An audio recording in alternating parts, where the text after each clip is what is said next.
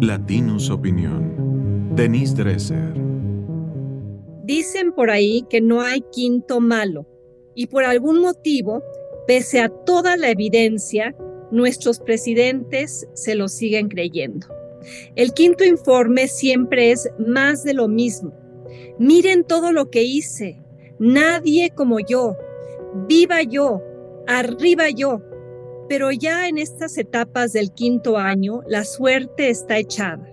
Y López Obrador, al igual que los anteriores, no ha entendido que ya la realidad está pinchando la cada vez más pequeña y frágil burbuja gobernante.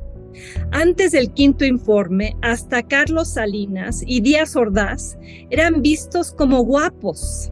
López Portillo supuestamente sabía mucho de economía, Peña Nieto todavía no era ciudadano español y Calderón, parado sobre el ejército, parecía ser un metro más alto. Pero los tiempos se cumplen y el poeta Machado se equivocó. Todo pasa y nada queda. El poder y el puesto se prestan y los préstamos derivan intereses. Tras el quinto informe y después del destape, se empiezan a cobrar intereses compuestos por haber centralizado el poder, por haberlo usado para beneficiar a los cercanos, por haber ignorado tantos reclamos, por haber sido hipócrita en cuanto a la austeridad republicana, pero permitir que tu hijo haga una fiesta fastuosísima y se comporte como aspiracionista fifí. Mientras más arrogante y centralizado haya sido el uso del poder, más dura la resaca. Revisemos entonces no todo el informe de López Obrador, sino solamente tres áreas vulnerables, seguridad, energía y finanzas. Hubo cinco años para mejorar la seguridad, para bajar los secuestros, para investigar las desapariciones, para combatir el cobro de piso. Pero se prefirió entregar limones, aguacates, carreteras y ciudades del país al narcotráfico. Quien ocupe la silla presidencial próximamente tendrá que encontrar remedio y culpable. La política de abrazos, no balazos, llevó a un número sin precedentes de muertos y desaparecidos. Y ahora que se hacen las cuentas del quinto año, en Palacio Nacional se dan cuenta del tamaño del desastre e intentan cubrirlo con nuevos censos de desaparecidos, con cambios de capitán y quemando el libro de la bitácora pero ya alguien le filtró tremendos documentos y mensajes de texto a The New York Times sobre Ayotzinapa que involucran al ejército. Y esto es solo el principio. AMLO equivocadamente siente que ya compró para siempre la lealtad verde no entiende que para mantener el poder habrá cierto interés de las Fuerzas Armadas en congraciarse con él o la siguiente, asegurando una nueva era de seguridad. Dirán que no pudieron, que los asesinatos y la inseguridad subieron no por su culpa, sino porque no los dejaron.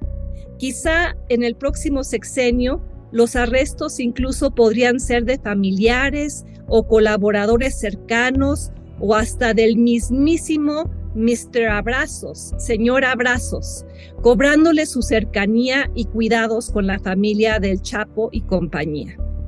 El balance en energía es similar.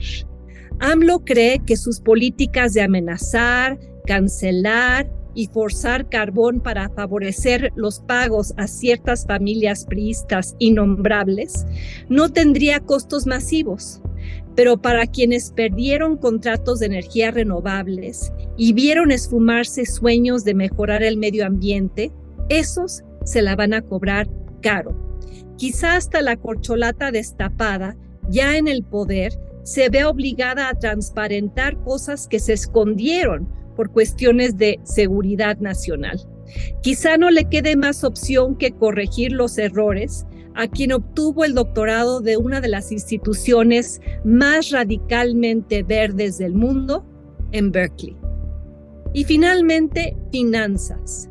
El iluso quintoañero siente que ha sido tan brillante su manejo de las finanzas, tan atinada su decisión de obligar a la gente a tomar vuelos de donde nadie quiere hacerlo, tan visionaria su idea de deshacer universidades y centros de investigación de primer nivel y tan oportuna su medida de cancelar inversiones multimillonarias que nada debe temer y por ende el superpeso se mantendrá.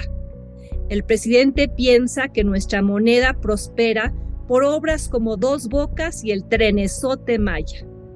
En la engañosa narrativa gubernamental, el que la burbuja quintoañera todavía no sea desinflado totalmente no se debe a las tensiones de Estados Unidos con Rusia o el arbitraje de tasas de interés entre Europa, Estados Unidos y México o a las remesas con las cuales, cuales lava dinero el narcotráfico. No, en la cabeza de quien comanda la 4T, la comunidad económica internacional llora por no tener proyectos más como el tren que tarda siete horas en recorrer 120 kilómetros. El suyo, el humanismo mexicano, es perfecto. Pero esta película ya la vimos. Saca las palomitas, la función post-triunfal del quinto año tendrá vericuetos y capítulos inesperados, pero trae paraguas. Va a llover. Esto fue una producción de Latinus Podcast.